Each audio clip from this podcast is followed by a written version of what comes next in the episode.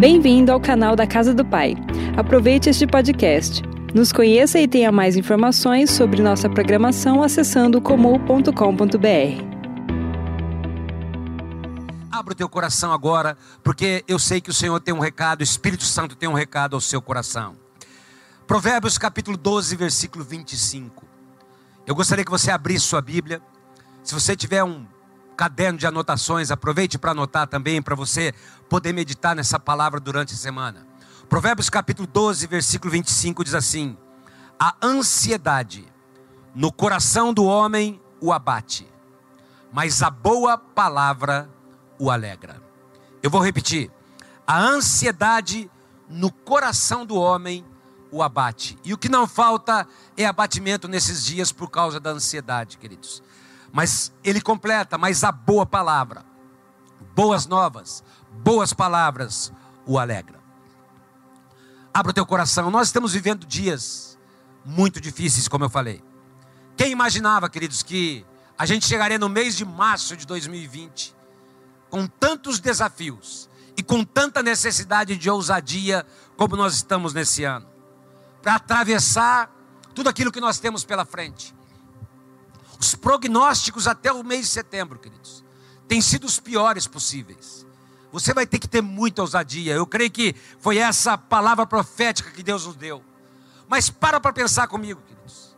Você imagina que uma coisa que começou há dois meses e meio atrás, lá no interior da China, numa cidade lá que você nunca ouviu falar, talvez, talvez uma enfermidade inoculada em morcegos, ou não importa o que aconteceu, mas que tem se propagado com uma rapidez tão grande, atingindo a todos, ricos e pobres. Ninguém está escapando de, dessa situação. E é, e é, interessante, queridos, porque é uma, uma enfermidade que, para os idosos, ela tem sido devastadora, mas que não tira a responsabilidade daqueles que não são do grupo de risco, aqueles que, não, que são mais novos.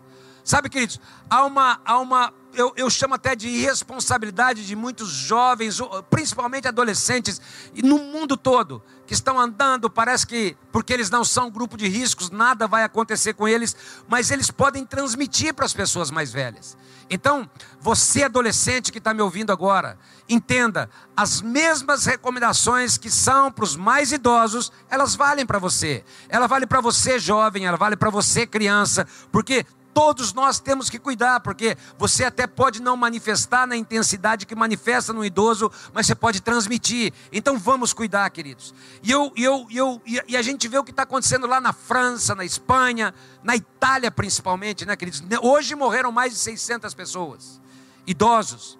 Estou conversando sempre com o William, a Jane, nossos irmãos que eram supervisores aqui, agora mudaram para a Itália tem, até começaram uma célula, Deus tem abençoado a vida deles, mas eles estavam falando dos desafios e como essa enfermidade ali na Itália pegou os idosos para valer. E a minha pergunta para você nessa, nessa tarde é essa: quem poderia imaginar que um vírus tivesse o efeito que está tendo? Quem poderia imaginar que um vírus devastasse a economia mundial, como está devastando, trazendo medos, incertezas, pânicos, histeria. Você já parou para pensar, queridos, quanta histeria? Eu não sei quem viu ontem num supermercado, aliás, supermercado lotado. As pessoas são interessantes, elas ficam em casa, mas vão para o supermercado cheio. Cuidado, queridos.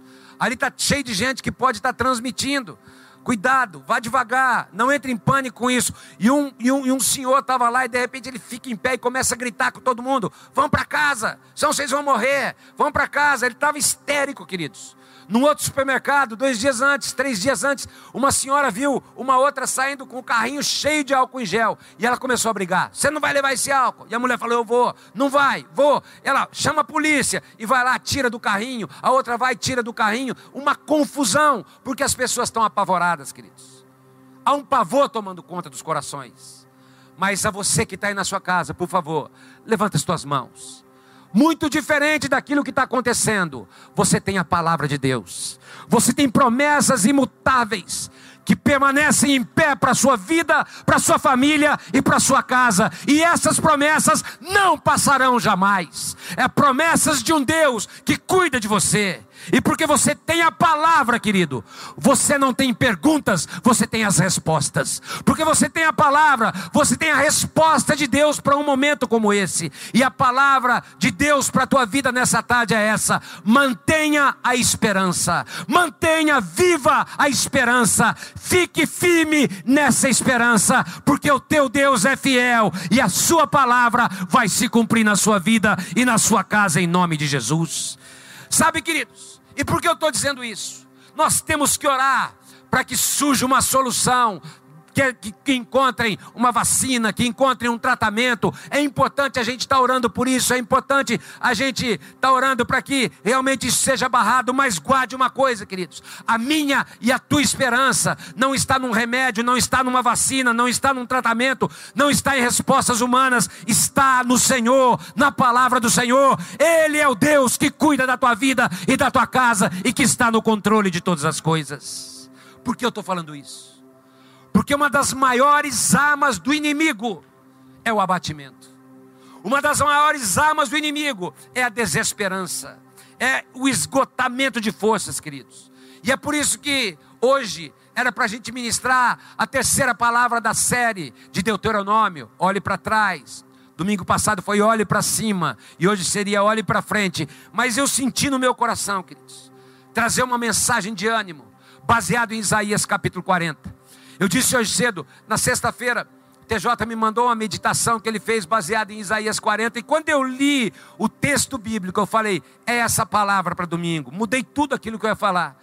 Porque Isaías 40, queridos, traz algumas palavras de esperança para nós e de advertência para esse tempo que nós estamos vivendo uma palavra onde nós somos levados a manter a esperança num tempo tão difícil. Então você que está anotando, escreva aí o título da palavra: Mantenha a esperança em tempos de coronavírus.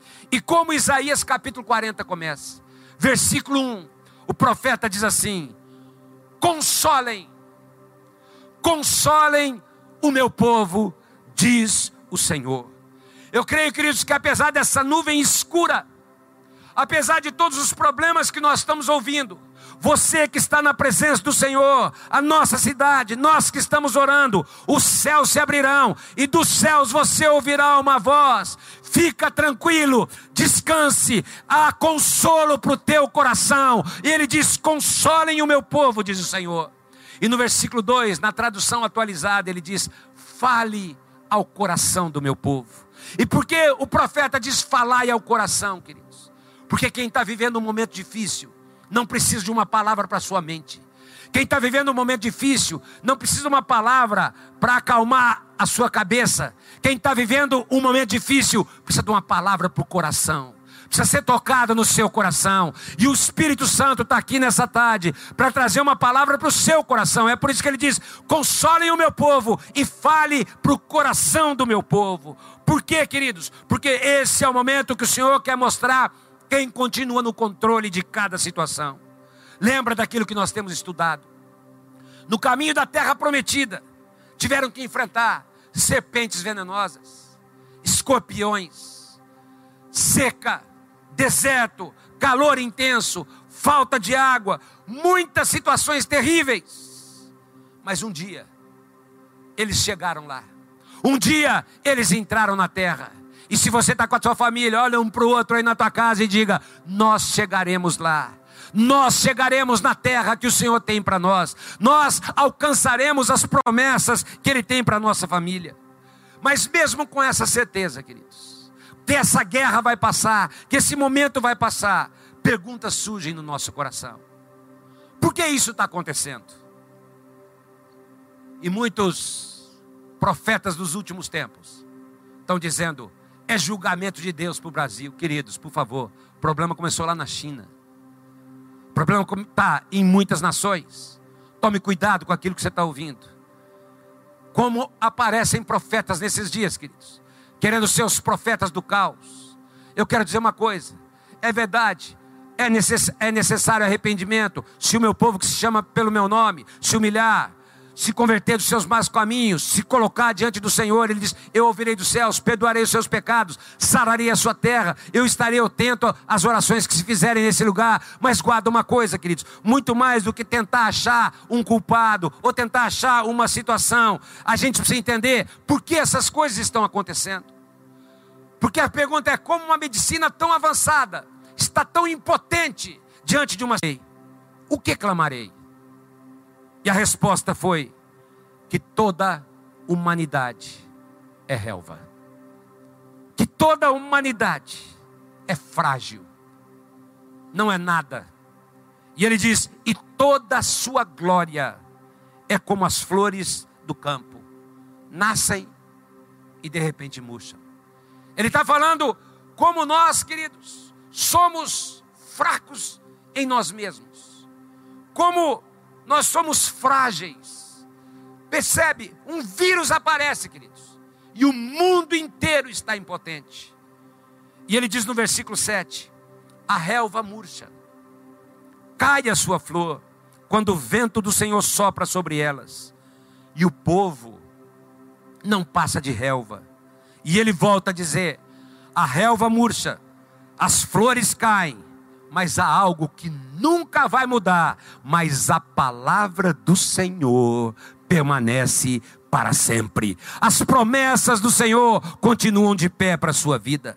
Agora, eu tô, estou tô falando isso para você guardar. Não é impressionante como tudo aconteceu tão rápido, queridos? A gente descobriu que a gente não tem defesas naturais, orgânicas, que para não pegar, né? Não pode dar a mão, não pode abraçar, não pode dar beijinho no rosto, tem que higienizar tudo, usar máscara, ficar preso em casa. E mesmo que você faça tudo, aí vem alguém que dá notícia: você não está livre de contrair, porque o vírus está aí. E por que isso acontece, queridos? Isaías diz: porque o povo não passa de relva. Nós somos muito frágeis. E é interessante que ele reforça isso no versículo 15. Ele não fala apenas das pessoas, ele fala das nações.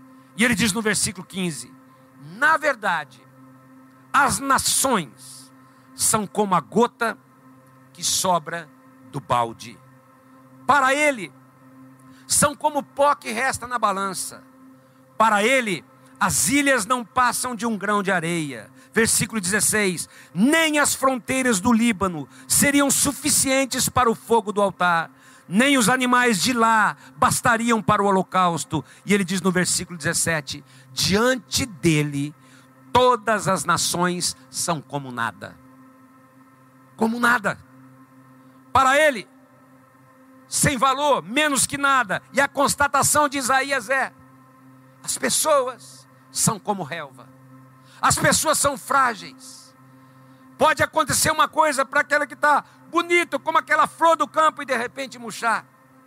Mas ele fala, não é apenas as pessoas, não são apenas as pessoas. As nações também são como nada. Tem problemas que elas não são capazes de resolver. E nós estamos vendo o que está acontecendo, queridos. Em uma semana, dez dias, o que aconteceu com a economia mundial, queridos. Está tudo parado. E ele está dizendo, as nações são assim.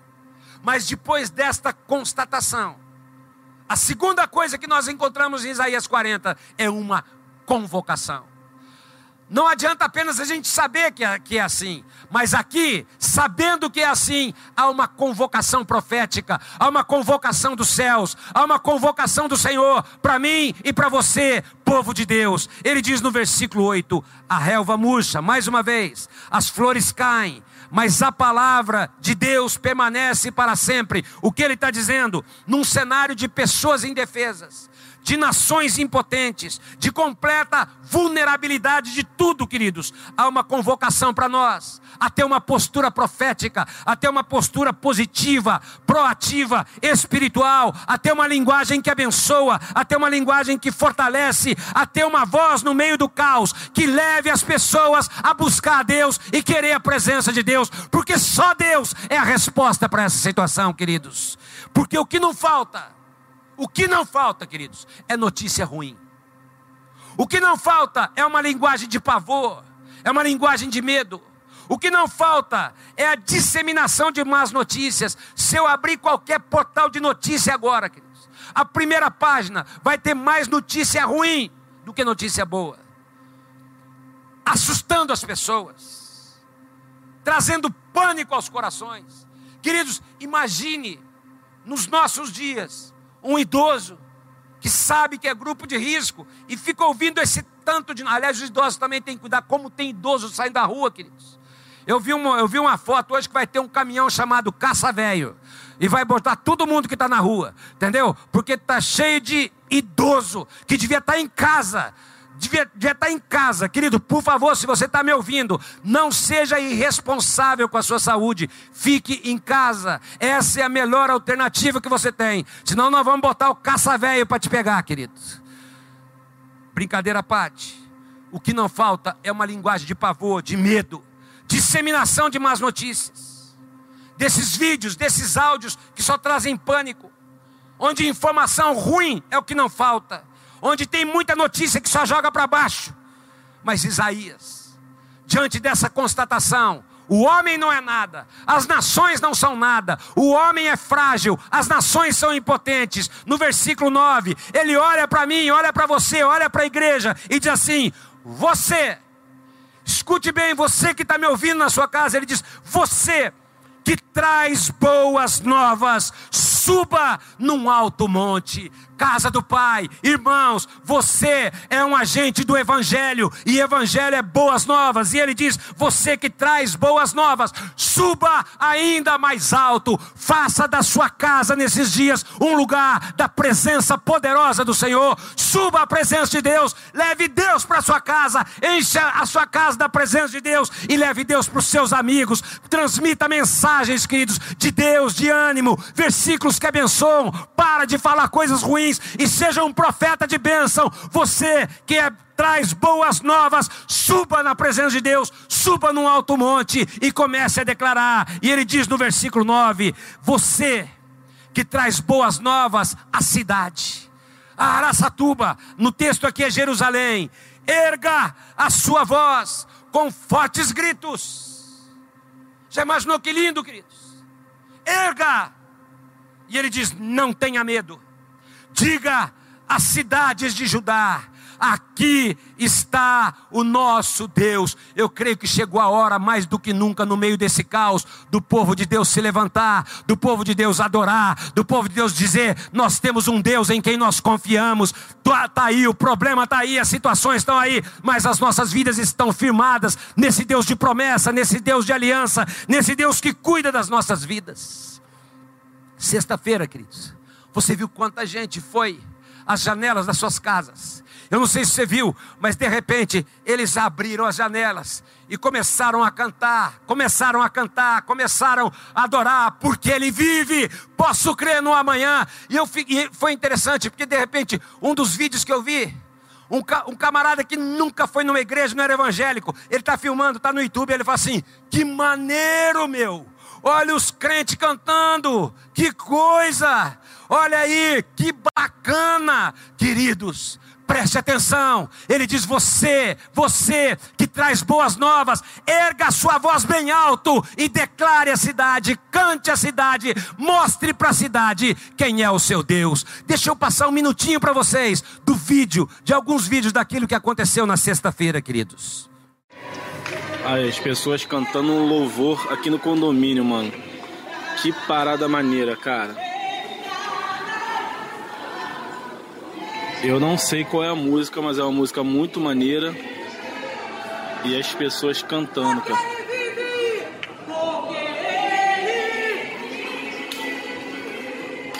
Maneiríssimo, cara. Ficou muito bacana. Galera, vamos levar as coisas mais a sério, gente. Oi. Oi. Que isso, Oi. que maneiro.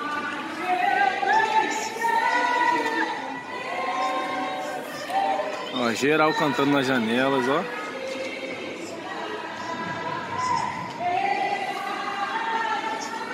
Muito maneiro mesmo.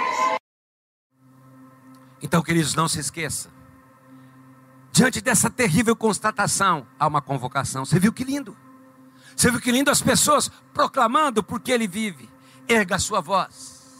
Mostre quem é o seu Deus. Então, use as suas redes sociais, queridos, para mandar mensagens bem alto. Nós temos um Deus, nós temos um Senhor. Mostre quem governa a sua vida. Mas agora eu quero ir para o terceiro ponto. Depois da constatação que nós não somos nada, as nações não são nada. Depois de atender a convocação, transmita boas novas, erga bem alto a sua voz e declare a cidade. O terceiro ponto é que Isaías traz uma revelação. Que revelação é essa, queridos? É que sabendo que você não é nada, que as nações não é nada, não são nada, que você foi chamado a proclamar boas novas. Qual é a revelação que Deus tem para você?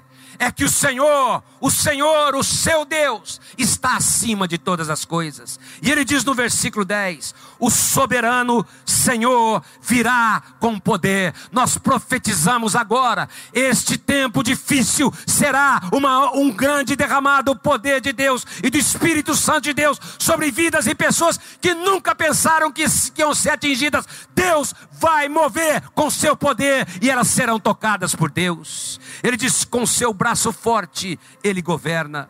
A sua recompensa com ele está e seu galardão o acompanhe. Guarde isso, querido. Você podia levantar suas mãos na sua casa.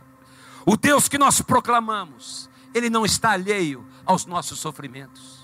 O Deus que nós proclamamos, ele não está alheio às nossas fra fragilidades. Mas esse texto diz: tem a revelação, com seu braço ele governa, nada foge ao seu controle, e mesmo diante de um mundo tão abalado, ele virá com recompensa. É isso que diz o texto. Já já essa guerra vai passar, já já esse problema vai passar. Muito logo nós vamos atravessar a recompensa e a bênção do Senhor estará nas suas mãos. Creia, igreja, no poder de Deus, porque ele virá com recompensa para nós. E ele diz no versículo 11: tem uma revelação. Entenda, entenda que mesmo quando os problemas estiverem aí, até essa situação passar, até a recompensa chegar, ele fala: olha para mim e tem a revelação, querido. Versículo 11: como pastor, ele cuida do seu rebanho. Você é rebanho de Deus, e ele está cuidando de você agora.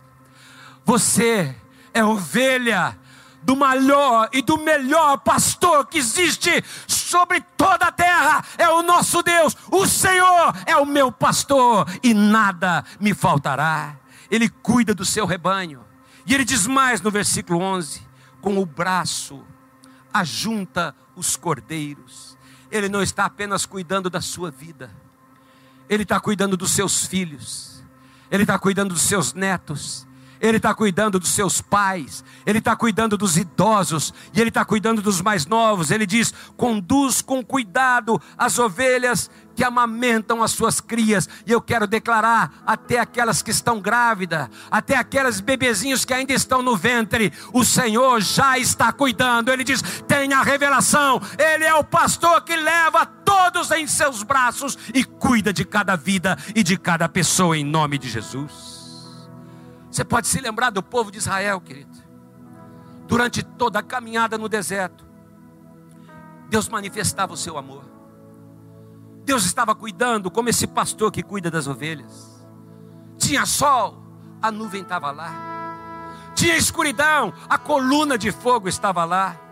As roupas, as sandálias não se gastavam. A água brotou da rocha. Quando faltava provisão, maná era derramado dos céus. Era Deus o tempo todo, carregando nos seus braços de amor. Era Deus o tempo todo levando o seu povo. E nesse momento, queridos, tem a revelação. Vá para os braços do Pai. Porque o grande problema daquele povo é que, mesmo Deus colocando nos braços, eles não conseguiam ter a revelação, eles não conseguiam ver o cuidado de Deus sobre eles, eles não percebiam como eram amados por Deus, e por isso eles murmuravam, eles tinham medo, eles reclamavam, eles não percebiam como Deus estava mandando provisão diária, E nós sabemos, tempos difíceis deverão chegar, queridos. Com a economia paralisada, a gente sabe, temos orado muito por você que está apreensivo. Eu tenho profetizado, no meio dessa dificuldade, vai chover pão do céu, haverá maná para você. O que você não pode, queridos, é fazer o que eles fizeram, esquecer de quem é o seu Deus. É por isso que ele nos faz uma advertência, nos lembra quem ele é. E a partir desse momento em Isaías, ao dizer que ele é um pastor que nos carrega em seus braços, ele diz no versículo 12 sobre a sua grandeza. Ele diz que o meu Deus e o teu Deus é aquele que mede as águas do oceano na concha das suas mãos. Nas suas mãos estão todas as águas. Ele diz: o nosso Deus é aquele que mede o pó da terra em balança de precisão. No versículo 22 ele diz: O nosso Deus é aquele que estende os céus como uma cortina. No versículo 23 ele diz: Ele é maior do que qualquer poder desse mundo, do que qualquer governo, do que qualquer coisa, Ele é maior. E ele diz no versículo, no versículo 25: nada se compara a Ele. E ele, ele fala que o meu Deus e o seu Deus é incomparável. Ah, querido, nós temos um Deus incomparável. E Ele está nos advertindo. Esse Deus grande, maior que tudo, Criador de tudo, acima de tudo, o nome acima de todo nome. Ele diz: Igreja, igreja, pare de olhar para os seus problemas e comece a olhar, comece a ter a revelação de quem é o seu Deus. E no versículo 26 ele diz: ergam os olhos. E eu quero te pedir agora na sua casa: erga os seus olhos. Ele diz: erga os seus olhos e olhe para as alturas. Em vez de olhar para os problemas, e ao olhar para as alturas, Isaías faz uma pergunta: quem criou tudo isso? E ele responde: é aquele que põe em marcha cada estrela do seu exército celestial e conhece cada estrela pelo seu nome. Olha que Deus grande, queridos. Tão grande é o seu poder, tão grande é a sua força. E aí ele diz no versículo 27, em vez de reclamar, em vez de se desesperar, em vez de achar que ele não está olhando agora para você, porque ele está, ele te diz: Confia. Olha para tua casa agora, querido. Descansa.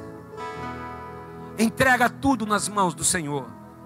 E ele diz no versículo 20, 29: Ele fortalece ao cansado e multiplica as forças daquele que não tem nenhum vigor.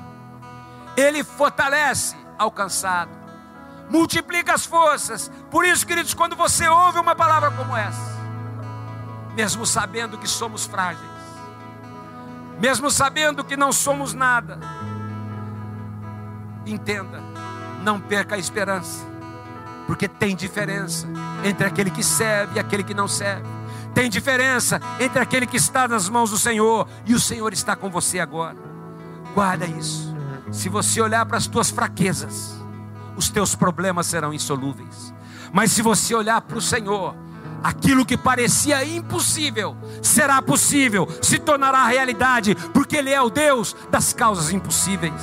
Por isso, espere, tenha esperança no Senhor. E Isaías completa, versículo 31. Porque os que esperam no Senhor renovam as suas forças, sobem com asas como águias, correm e não se cansam, caminham e não se fatigam. Falar de crise, queridos Todos falam. Por isso, no momento de tensão como que nós estamos vivendo, de apreensão, cuide das suas emoções. Cuide do seu coração. Eu quero ministrar paz, porque maior é aquele que está conosco. E nada, absolutamente nada, pode nos separar do amor de Deus, que está em Cristo Jesus, nosso Senhor. Antes de eu terminar, eu quero te pedir agora, fique em pé na sua casa. Levanta suas mãos ao Senhor. Vamos juntos adorar por um momento. E eu quero voltar concluindo a minha palavra nessa noite. Porque Ele vive. Levanta suas mãos e declare. Posso Nele eu posso olhar diferente para o meu amanhã. Porque Ele é o Senhor da minha vida. Não há medo no meu coração.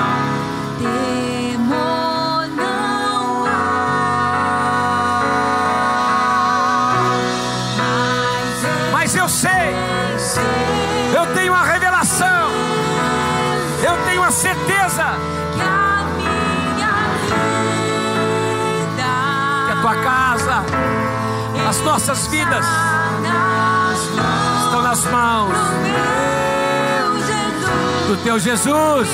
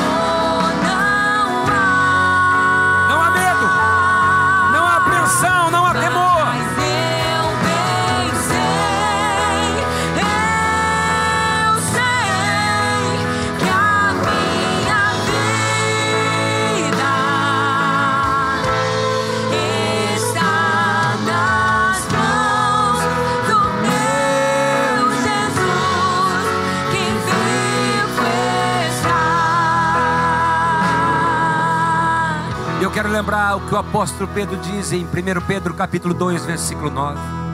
Vocês, porém, são geração eleita, sacerdócio real, nação santa, povo de propriedade exclusiva de Deus.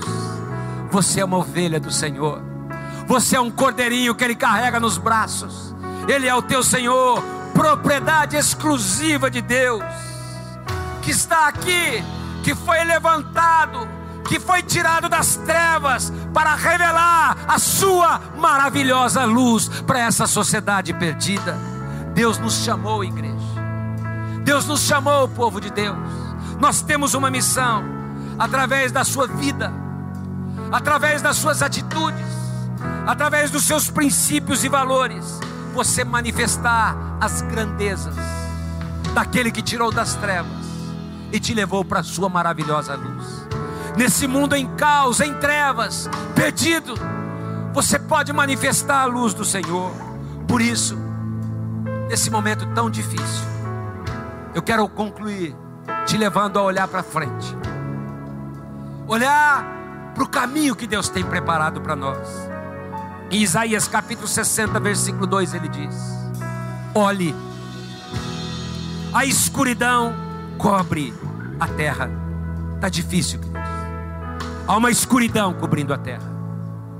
Há um medo, há uma incerteza. As nações mais potentes do mundo estão impotentes diante desse vírus. E ele diz: olhe, a escuridão cobre a terra, densas trevas envolvem os povos, mas sobre você, sobre a tua casa, sobre você que é filho do Senhor, raia o Senhor, a sua luz brilhará sobre você, e a glória do Senhor se verá sobre ti.